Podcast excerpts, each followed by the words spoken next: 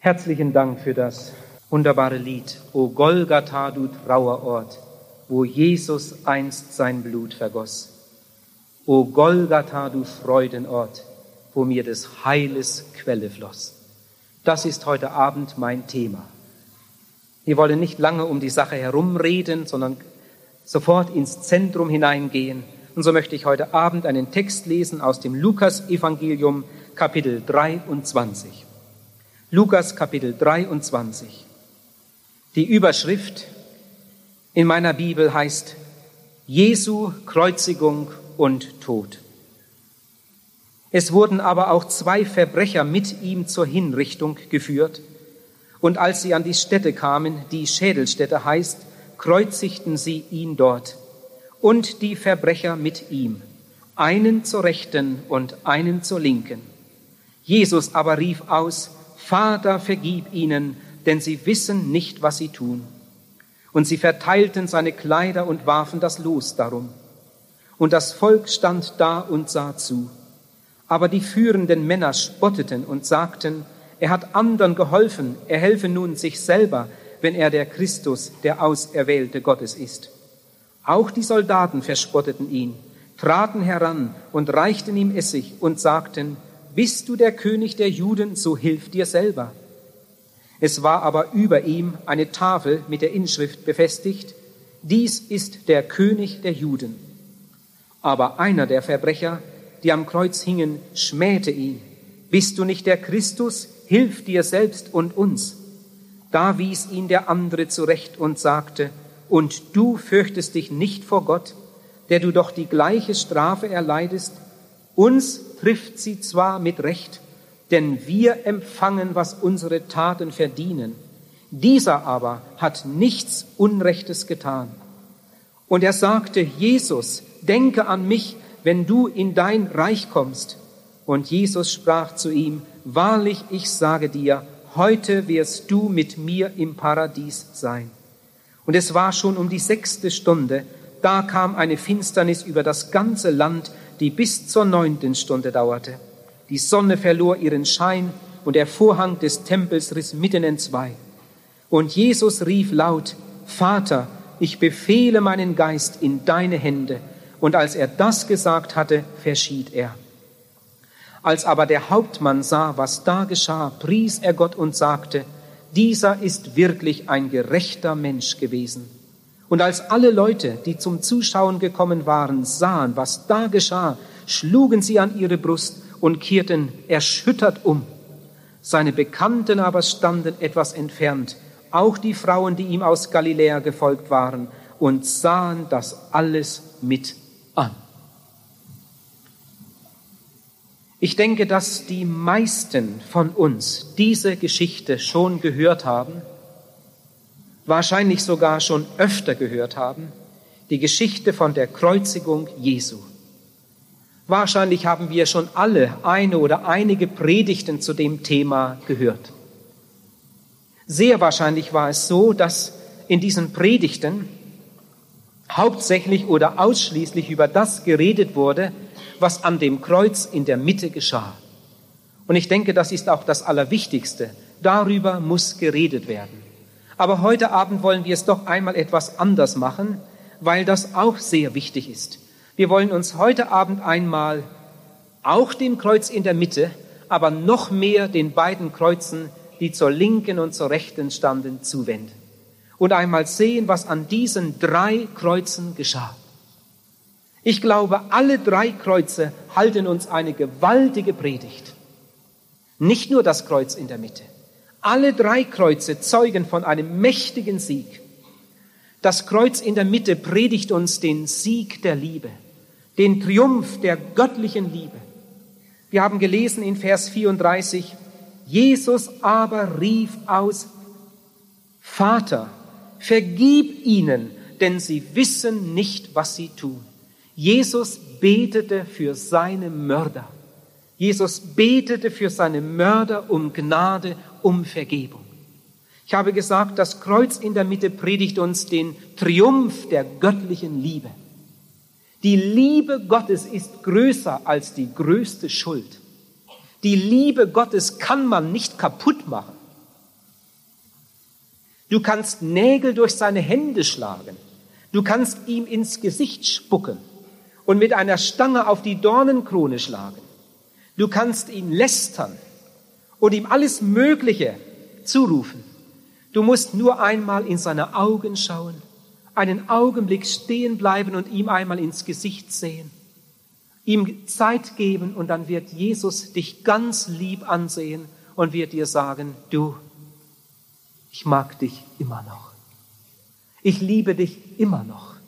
Die Liebe Gottes ist größer als die größte Schuld. Die Liebe Gottes kann man nicht kaputt machen. Und das beweist gerade dieses Geschehen am Kreuz von Golgatha. Jesus betet für seine Mörder. Aber während da in der Mitte am Kreuz die Liebe Gottes ihren größten Sieg feierte, triumphierte auf der Seite Jesu, auf der einen Seite Jesu die Sünde. In Vers 39 steht, einer von den Verbrechern lästerte ihn auch noch. So weit kann es kommen, dass ein Mensch sein ganzes Leben in der Sünde verbringt und obwohl Gott ihm manche Gelegenheit gegeben hat, umzukehren, nicht darauf eingegangen ist? So weit kann es kommen, dass Gott diesem Menschen in seiner großen Liebe auf der allerletzten Etappe noch einmal eine Möglichkeit gibt, sein Leben mit Gott ins Reine zu bringen, aber dieser Mensch winkt ab. Danke. Und er fängt sogar in der Sterbestunde noch an zu lästern und das Heil mit Füßen zu treten, Jesus, den Sohn Gottes, abzuweisen. Ich habe das einmal ganz praktisch erlebt in einer Evangelisation im Emmental, als gläubige Menschen mit dem großen Wunsch, dass doch der sterbende Onkel vielleicht noch in der letzten Stunde mit Gott ins Reine kommen möchte, mich sehr baten, den Sterbenden zu besuchen. Nachdem ich mich vorgestellt hatte und er nun merkte, mit wem er es da zu tun hatte, da hat der Mann mich äh, so lieblos angesprochen und abgewiesen. Und als ich dann noch einmal einen Versuch machte, hat er mir gesagt, fahren Sie ab mit Ihrer Bibel. Ich bin mein Leben lang ohne Gott ausgekommen und jetzt meinen Sie, Sie könnten ihm jetzt in der Sterbestunde noch einen Stündler aus mir machen. Fahren Sie ab. Und dann habe ich meine Bibel eingepackt und ich bin abgefahren. So ähnlich war es auch hier bei dem einen Verbrecher auf Golgatha. Aber während auf der einen Seite die Sünde triumphierte, triumphierte auf der anderen Seite der Glaube. Wir haben gelesen von Vers 40 an, da unterbrach ihn der andere. Er wies ihn zurecht und sagte, du fürchtest dich auch nicht vor Gott, der du doch zu der gleichen Strafe verurteilt bist. Uns trifft sie mit Recht und so weiter und so weiter. Und dann wendet er sich in seiner großen Not an Jesus und bittet um Gnade. Und jetzt wollen wir einmal gut mitdenken. Ihr Lieben, was hat diese Geschichte, diese uralte Geschichte aus diesem uralten Buch, was hat diese Geschichte uns heute Abend zu sagen? Die beiden Mitgekreuzigten sind die Repräsentanten der ganzen Menschheit. Wenn wir die beiden Mitgekreuzigten auf Golgatha ansehen und etwas nachdenken, dann haben wir mit einem Mal die ganze Menschheit vor unserem inneren Auge. So sind wir wie diese beiden. Alle sind schuldig, alle ohne Ausnahme. Alle sind schuldig vor Gott.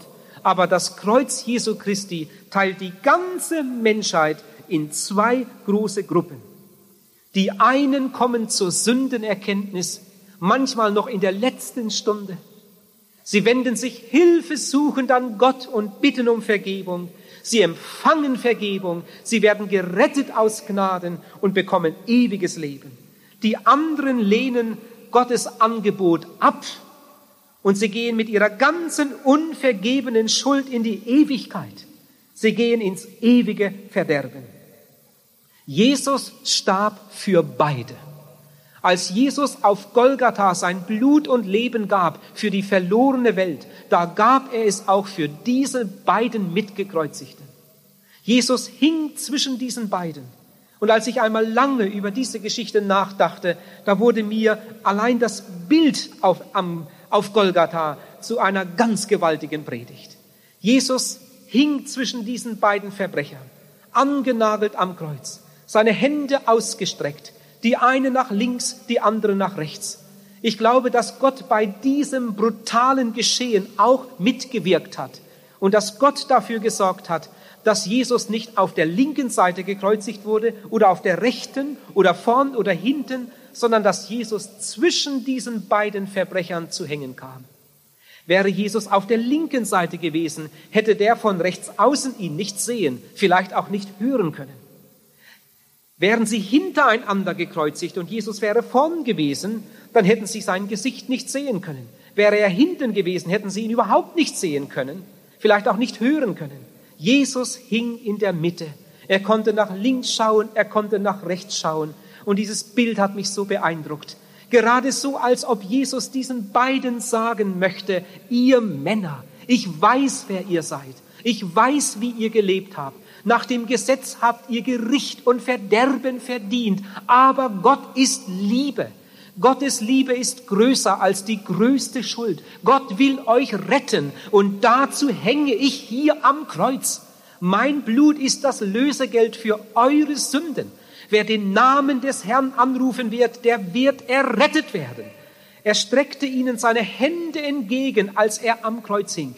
Der eine ergriff seine rettende Hand im Glauben und er wurde gerettet und der andere lehnte ab und sein Weg ging ins ewige Verderben. Die Bibel sagt, was der Mensch sät, das wird er auch ernten. So wie wir in diesem Leben mit Jesus Christus umgehen, so wird er einmal mit uns umgehen.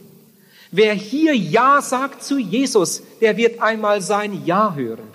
Wer hier Nein sagt zu Jesus, dem wird einmal sein Nein entgegenschallen. Wer hier die Tür öffnet, wird einmal eine offene Tür haben. Wer hier seine Herzenstür, sein Leben verschließt, wird einmal vor verschlossenen Türen stehen.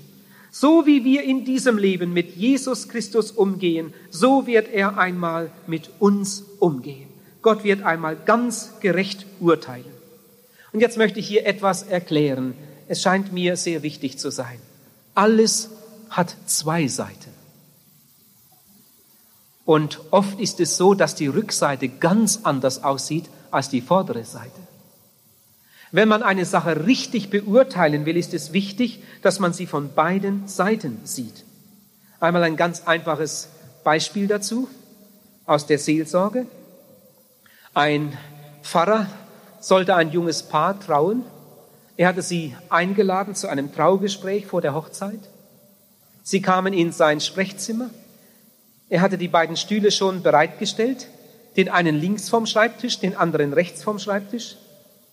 Ich weiß nicht, was die beiden gedacht haben, dass die Stühle so weit auseinander standen, da saßen sie sich gegenüber und er saß vor dem Schreibtisch und dann begann das Gespräch mit dem Brautpaar und er fing so an. Wie gefällt Ihnen meine neue Blumenvase? Er hatte eine Blumenvase auf dem Schreibtisch und dann sagte die Braut, oh, die gefällt mir gut. Überhaupt, rot ist meine Lieblingsfarbe.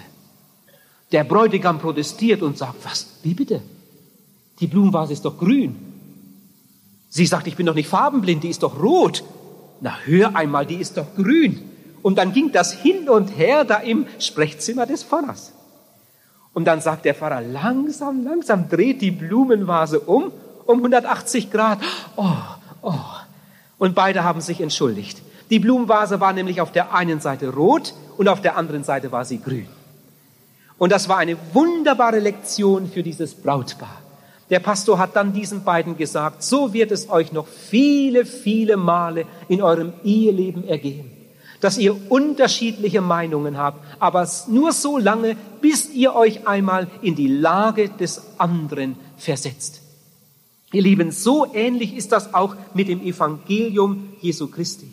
Alles hat zwei Seiten, auch das Evangelium von Jesus Christus. Uns wird manchmal vorgeworfen, dass wir äh, den Teufel an die Wand malen, dass wir mit der Hölle drohen, dass wir den Leuten Angst machen. Ich denke, so können nur Leute reden, die niemals einen ganzen Abend mit uns zusammen verbracht haben. Sonst könnten sie es nicht so reden. Immer und immer wieder betonen wir die Liebe Gottes. Die Liebe Gottes, die noch größer ist als die größte Schuld. Und immer wieder rufen wir zum Kreuz und immer wieder laden wir ein, die Liebe Gottes anzunehmen. Das Evangelium ist eine gute Botschaft, die beste Botschaft, die je gesagt und je gehört werden kann. Ich bin sicher, nie hat ein Mensch etwas Besseres gesagt oder etwas Besseres gehört als die Botschaft von der Liebe Gottes. Aber ich muss doch auch die andere Seite zeigen, sonst bin ich doch nicht ehrlich. Und wir sehen die andere Seite gerade ganz äh, krass hier auf Golgatha. Während der eine sich retten lässt, geht der andere verloren. Während der eine sich öffnet, verschließt der andere sein Herz. Während der eine Ja sagt zu dem Angebot Gottes, sagt der andere ganz entschieden Nein und wendet sich von dem Heil ab. Ein gesegneter Gottesmann hat einmal gesagt, unsere einseitige Predigt von der Liebe Gottes hat viele Menschen gottlos gemacht. Es gibt eine ganze Menge Leute, die haben eine Vorstellung von Gott, die mit der Bibel überhaupt nicht übereinstimmt. Sie scheinen zu meinen, dass Gott einfach beide Augen zudrückt und so tut, als wäre nichts gewesen. Aber die Bibel sagt es nicht so. Gott sieht unsere Sünde und Gott führt Buch über unsere Sünde. Gott will uns nicht verdammen, Gott will uns retten, dafür hat er ja seinen Sohn geopfert. Gott bietet uns Heil an in Jesus Christus, aber Gott ist kein Hampelmann, mit dem man ein Leben lang herumspielen kann. Und am Ende soll er so tun, als wäre nichts gewesen. Die Bibel sagt uns an vielen Stellen, dass Gott ein heiliger Gott ist und dass Gott die Sünde straft, wenn wir sie nicht unter das Kreuz gebracht, wenn wir nicht um Vergebung gebeten haben. Alles hat zwei Seiten auch das Evangelium von Jesus Christus. Wir lesen im Römerbrief Kapitel 1, da sagt der Apostel Paulus in Vers 17, im Evangelium wird einerseits Gottes Gerechtigkeit angeboten. Sie kommt aus dem Glauben und befähigt uns zum Glaubensleben. Das ist eine wunderbare Bibelstelle. Im Evangelium wird uns gesagt, dass Gott uns so lieb hat, dass er uns unsere Sünden vergeben will, dass er uns seine eigene Gerechtigkeit zusprechen, schenken will. Wir müssen nur kommen. In Vers 18 heißt es dann weiter, andererseits wird darin Gottes Gericht angedroht, das über alle die Menschen herabkommen wird, die in der Sünde weiterleben, obwohl sie diese gute Botschaft gehört haben. Wir müssen unbedingt diese beiden Seiten im Evangelium sehen. Ich will es jetzt noch einmal mit einem ganz einfachen Beispiel aus dem Alltag erklären. Viele von uns sind Autofahrer, aber alle haben Anteil am Straßenverkehr und wir wissen, dass Verkehrsregelung eine sehr, sehr wichtige Sache ist. Wir haben Verkehrsschilder in unserer Stadt und wir sind dankbar dafür. Diese Verkehrsregeln und die Verkehrsschilder sind nicht da, um uns zu ärgern, um uns aufzuhalten im Straßenverkehr, sondern sie sind dazu da, um uns zu bewahren. Manch einer von uns wäre nicht mehr am Leben, wenn es keine Verkehrsregeln und keine Verkehrsschilder gäbe. Wir sind dankbar, dass es sie gibt. Und jetzt stell dir einmal vor, da ist einer unserer Mitbürger, der muss jeden Tag auf dem Weg zur Arbeit eine Hauptstraße überqueren wo an der Einmündung das achteckige Stoppschild steht. Ein ganz besonders wichtiges Verkehrszeichen.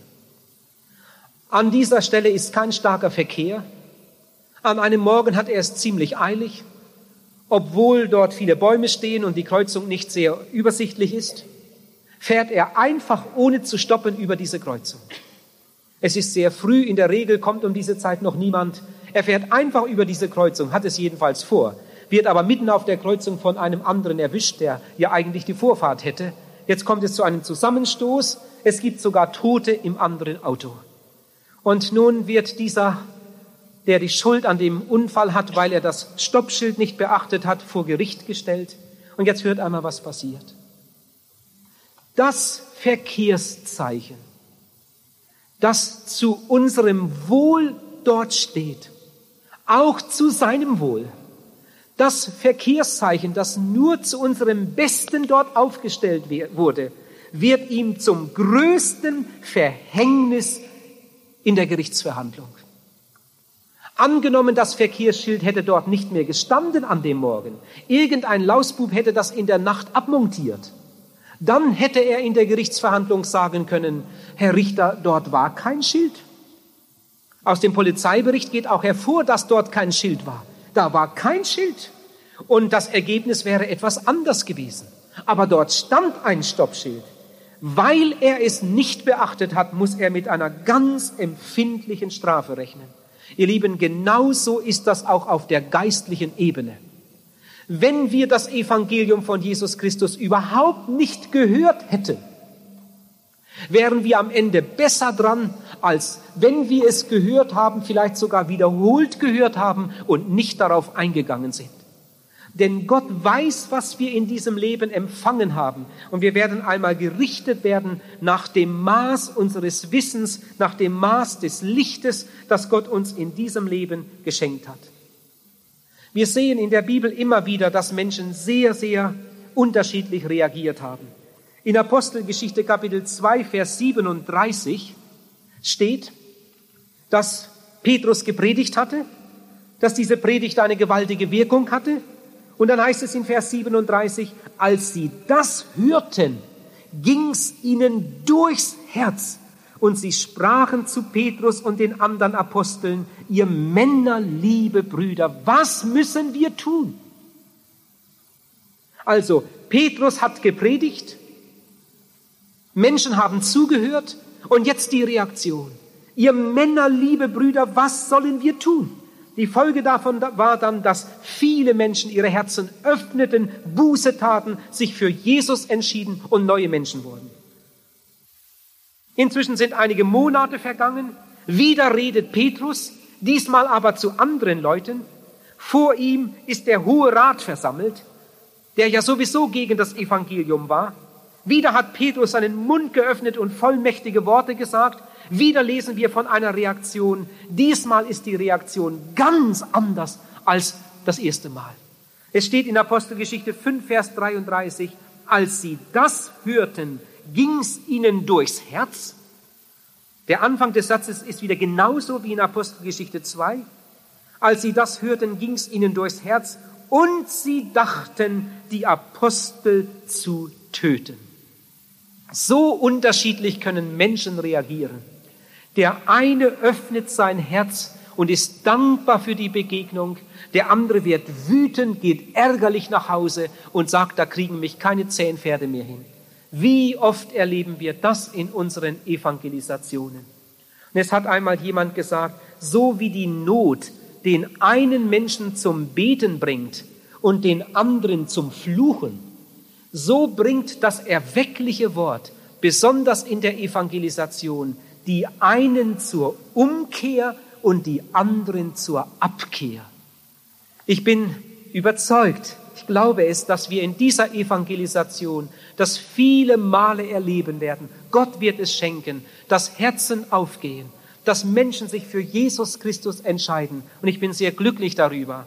Aber ich bin ebenso überzeugt, weil es eben auch immer wieder geschieht, dass in dieser Evangelisation Menschen sich ärgern werden dass Menschen ihre Herzen verstocken werden, dass Menschen wütend aus der Halle gehen und sie werden nie mehr hierher kommen, weil ihnen diese Botschaft einfach nicht gefällt. Woran liegt das? Ihr Lieben, es liegt nicht an der Botschaft. Es muss auch nicht am Verkündiger liegen, sondern es liegt an der Reaktion des Menschen. Es liegt an seinem Herzen. Und ich wünschte, wir würden in diesen Tagen viele, viele Herzen haben, die sich öffnen viele, viele Menschen erleben, die Ja sagen zu Jesus Christus, damit ihr Leben neu werden kann durch seine Gnade. Die Bibel sagt uns, dass Jesus entweder unser Retter ist oder unser Richter. Er möchte viel, viel lieber unser Retter sein. Und wenn du ihn noch nicht als deinen persönlichen Retter erfahren hast, lieber Zuhörer, du musst nicht warten bis zur zweiten Woche oder gar bis zum letzten Abend. Heute Abend kannst du zu Jesus kommen. Heute Abend kann dein Leben ein neues Leben werden. Die Bibel sagt uns in Matthäus 21, Vers 44, Jesus ist entweder der Felsen, auf dem wir unser Haus bauen, unser Glaubenshaus, oder aber er ist der Stein, der uns einmal überrollt und der uns zerschmettert. Ich sagte vorhin, das Kreuz Jesu Christi teilt die ganze Menschheit in zwei große Teile. Nicht in Gut und Böse. So sehen es einige, aber das stimmt nicht. Die Bibel lehrt, dass wir vom Sündenfall her alle von Gott getrennt sind, dass wir alle Sünder sind, dass wir alle verloren sind. Die Bibel geht sogar so weit, dass sie sagt, es ist überhaupt keiner wirklich gut. In Römer 3, Vers 23 steht, es gibt überhaupt keinen Unterschied. Sie haben alle gesündigt und sind von der Herrlichkeit Gottes ausgeschlossen. Gott macht nicht den Unterschied zwischen alt und jung, reich und arm, krank und gesund, schwarz und weiß, gut und böse, sondern die Trennungslinie geht woanders durch. Die einen öffnen sich für das Evangelium und werden Jünger Jesu. Die anderen verschließen sich für diese Botschaft und gehen ihren Weg allein weiter und sie gehen über das Gericht ins Verderben. Die Entscheidung trifft nicht Gott, sondern die Entscheidung treffen wir, zu welchem Lager wir gehören wollen. Gott bietet uns seine ganz große Liebe an und ich sage es noch einmal, sie ist größer als deine Schuld. Lieber Mann, liebe Frau und ihr lieben jungen Leute, wer du auch bist, was immer du auch getan hast, wie deine Vergangenheit auch aussehen mag, Gottes Liebe ist größer als deine Schuld. Und wenn du der größte Sünder dieser Stadt wärst, der größte Sünder des ganzen Kantons, der größte Sünder der Welt, Gottes Liebe ist noch größer, wenn du nur kämst. Ja, wenn du nur kommst, er kommt dir mit ausgestreckten Armen entgegen. Ich möchte dich fragen, lieber Zuhörer, auf welcher Seite des Kreuzes stehst du? Versuch doch einmal deinen Standort jetzt herauszufinden und dir selbst eine ehrliche Antwort zu geben. Auf welcher Seite des Kreuzes stehst du heute Abend? Eine der traurigsten Bibelstellen haben wir in Johannes 1, Vers 11. Da steht, Jesus kam in sein Eigentum aber die Seinen nahmen ihn nicht auf. Ich bin sicher, dass wir heute Abend eine ganze Reihe Zuhörer haben. Die können sich zurückerinnern an Augenblicke, wo Gott ihnen sehr, sehr nahe war.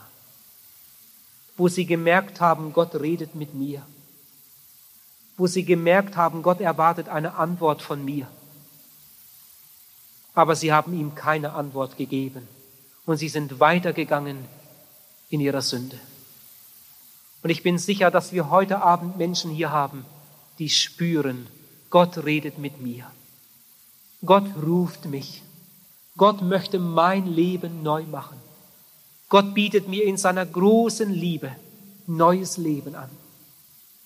Deine Sünde mag groß sein, die Zahl deiner Sünden sehr, sehr groß aber Gottes Liebe ist größer als deine Schuld. Gott ruft dich heute Abend, aber was wirst du machen? Noch einmal diese Bibelstelle, Johannes 1, Vers 11. Jesus kam in sein Eigentum, aber die Seinen nahmen ihn nicht auf. Gleich im nächsten Vers steht dann eine der schönsten Bibelstellen. Da heißt es nämlich, wie viele ihn aber aufnahmen, denen gab er Macht, durch den Glauben an seinen Namen Gottes Kinder zu werden. Wer Jesus Christus aufnimmt, wird ein neuer Mensch. Du musst nicht eine neue Religion finden, sondern du musst Jesus Christus finden. Du musst nicht eine neue Kirche finden, sie kann dich nicht retten. Du musst Jesus Christus finden.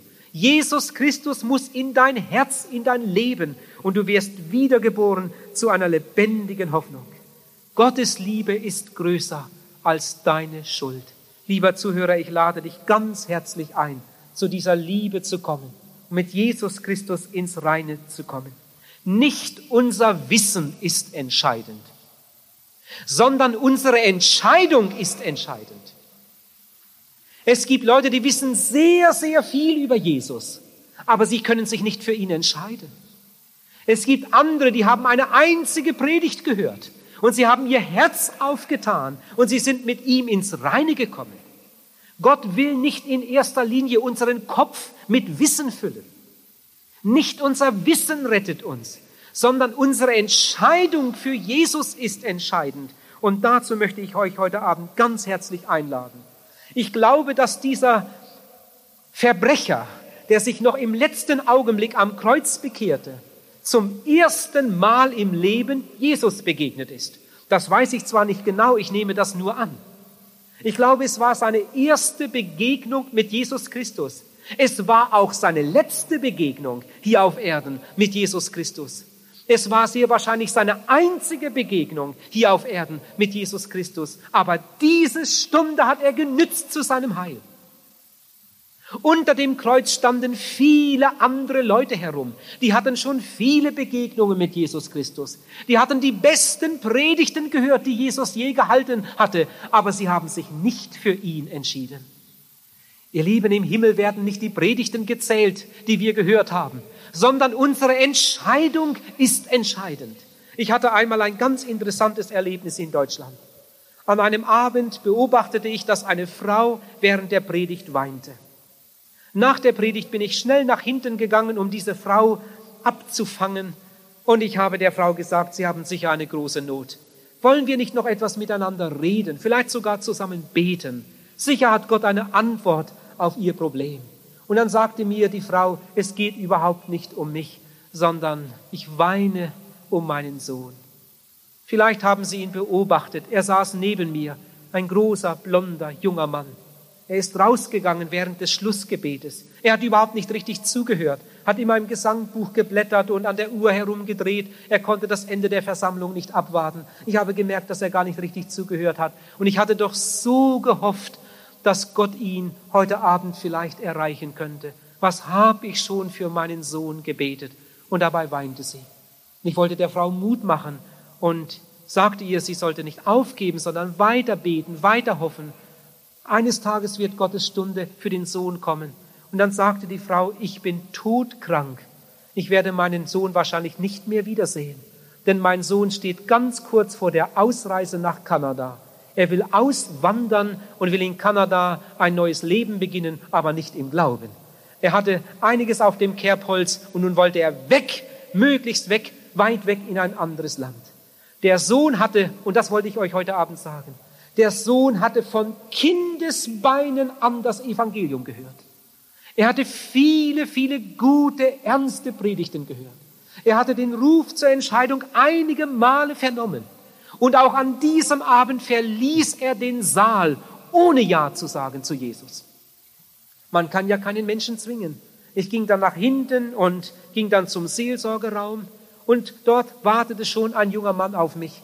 Und dieser junge Mann wollte mich unbedingt unter vier Augen sprechen. Der junge Mann fragte mich, Herr Pals, glauben Sie das wirklich, was Sie da sagen? Ja, natürlich glaube ich es, sonst würde ich es nicht, nicht verkündigen. Der junge Mann sagte mir, so etwas habe ich noch nie gehört. Ich war noch niemals im Leben in einer Kirche. Das konnte ich fast nicht glauben. Und ich fragte, wo kommen Sie denn her? So etwas gibt es doch nicht. Sie waren doch sicher schon einmal in einer Kirche. Der junge Mann sagte, nein, wirklich noch nie. Ja, wo sind Sie denn aufgewachsen? In der DDR. Ich bin erst drei Tage in der Bundesrepublik, bei Nacht und Nebel aus der DDR geflohen, durch die Elbe geschwommen und so in die Bundesrepublik gekommen. Und er hatte keine Verwandten, keine näheren Bekannten. Am Nachmittag war er durch die Stadt gegangen und dann hatte er eine Jugendgruppe singen gehört. Sie sangen zur Gitarre Glaubenslieder und luden bei der Gelegenheit zur Evangelisation ein. Und weil er sowieso nicht wusste, was er am Abend machen sollte, kam er mit in die Evangelisation.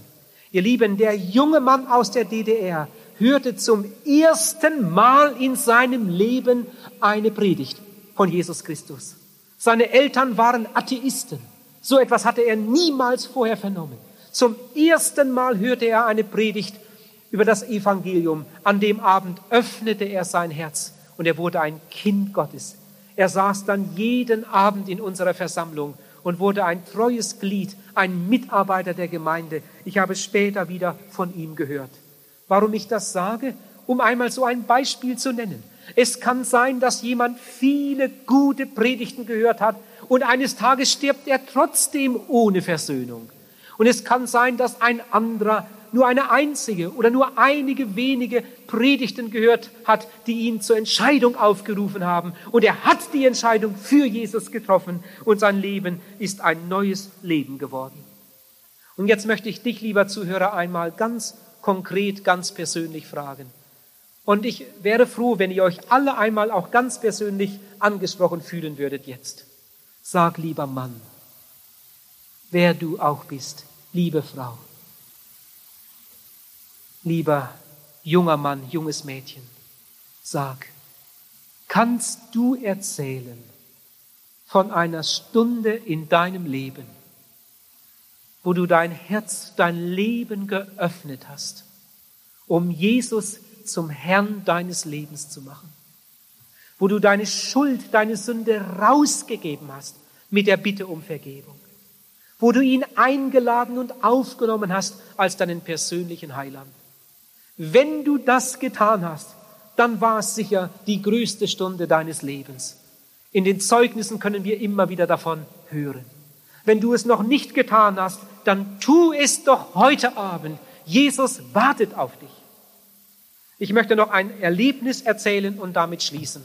Als ich meine letzte Arbeitsstelle hatte in meinem früheren Beruf, das ist schon 25 Jahre her, als ich noch Automechaniker war, da bin ich an einem Abend nach Feierabend über den riesigen Parkplatz gegangen, durch die Autoreihen hindurch, zu dem Parkplatz, wo die Angestellten ihre Fahrzeuge abstellen durften.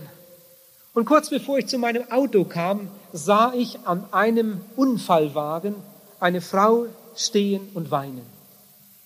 Und dann bin ich zu der Frau gegangen und habe mich etwas erkundigt. Ist das Ihr Wagen? Ja, das ist unser Auto. Das Ganze war mir ein bisschen peinlich, aber es hat mich dann doch sehr interessiert und ich habe weiter gefragt, wer ist denn gefahren? Mein Mann. Der Wagen war vorne demoliert, Stoßstange, Kotflügel, Lampe, das war alles kaputt. Ihr Mann ist gefahren. Ist ihm auch etwas passiert?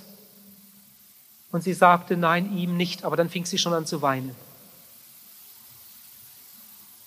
Ich fragte, war noch jemand im Auto? Ja, wir waren zu dritt.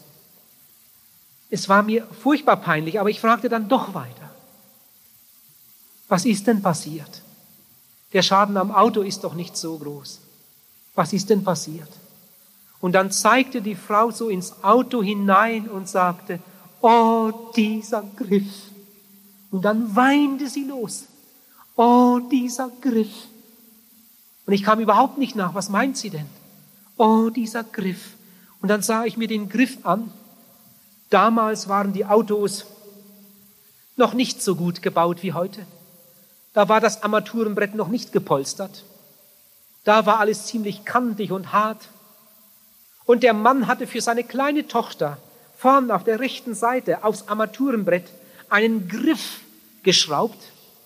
Da sollte seine Tochter, die beim Autofahren immer so gern zwischen den Beinen der Mutter stand und dann so über die, übers Armaturenbrett sah, dran festhalten. Es war ein ganz harter Griff aus Bambusrohr mit so Stahlkonsolen dran oder Aluminium. Da sollte sich die Tochter dran festhalten. Und nun war es an dem Sonntag zu einem Verkehrsunfall gekommen, zu einem kleinen Zusammenstoß bei gar nicht so hoher Geschwindigkeit. Aber es hatte gerade genügt, dass das Kind, das da vorne wieder stand, bei der Wucht des Aufpralls mit dem Gesicht gegen diesen Griff geschleudert wurde und die Mutter mit ihrem ganzen Gewicht dann auch noch gegen das Kind so dass die Zähne ausgeschlagen wurden, der Unterkiefer rausgerissen wurde und noch einige andere Verletzungen. Und so kam das Kind dann ins Krankenhaus. Oh, dieser Griff. Statt sich festzuhalten an diesem Griff, war dieser Griff dem kleinen Kind zum größten Verhängnis geworden. Ihr Lieben, ich will das jetzt nicht übertreiben, aber ich will es einfach so sagen, wie es mir damals erging als ich noch eine ganze Zeit vor diesem Auto stand und immer wieder auf den Griff sehen musste. Da wurde es mir zu einem Gleichnis, zu einer Predigt, die ich nie vergessen werde. Ich habe damals gedacht, so ähnlich ist das auch mit dem Evangelium. Das Evangelium ist ein wunderbares Angebot zum Heil, zur Rettung für viele. Wenn wir es nur ergreifen würden, wenn wir es nur annehmen würden, unser Leben könnte auf der Stelle neu werden. Jesus bietet uns Heil und Vergebung an, Vergebung für all unsere Schuld. Aber die Bibel sagt uns, dass Jesus für die Menschen, die ihn nicht als Retter angenommen haben, Richter sein wird. Und er wird ein unbestechlicher Richter sein. Derselbe Jesus, der hier seine Hände ausstreckt, um uns zu retten, um uns zu sich zu ziehen. Derselbe Jesus wird einmal Richter sein und unsere Hand gegen uns erheben und wird das Urteil fällen. Man mag das ja fast nicht sagen, aber ich wollte gern am ersten Abend die ganze Breite des Evangeliums zeigen und wollte euch sagen, worum es eigentlich geht. Das Evangelium ist eine herrliche Botschaft. Nie hat jemand etwas Besseres gesagt. Aber das Evangelium ist auch eine sehr, sehr ernste Botschaft. Wie oft steht in der Bibel das Wort wehe? Wehe uns steht im Hebräerbrief, wenn wir dieses kostbare Heil gering schätzen. Wehe uns, wenn wir dieses Angebot nicht annehmen. Oh, ich bitte euch und ich rechne damit, dass viele von euch in diesen Tagen ihre Herzen, ihre Leben öffnen, um Jesus zu erleben als Heiland und Retter, um dann ihr Leben ihm zur Verfügung zu stellen, um Mitarbeiter zu werden, um Wegweiser zu werden für andere, damit sie ebenfalls zu ihm finden und neues Leben bekommen. Gott segne euch. Gott gebe euch Kraft und Mut heute Abend zu diesem Entschluss.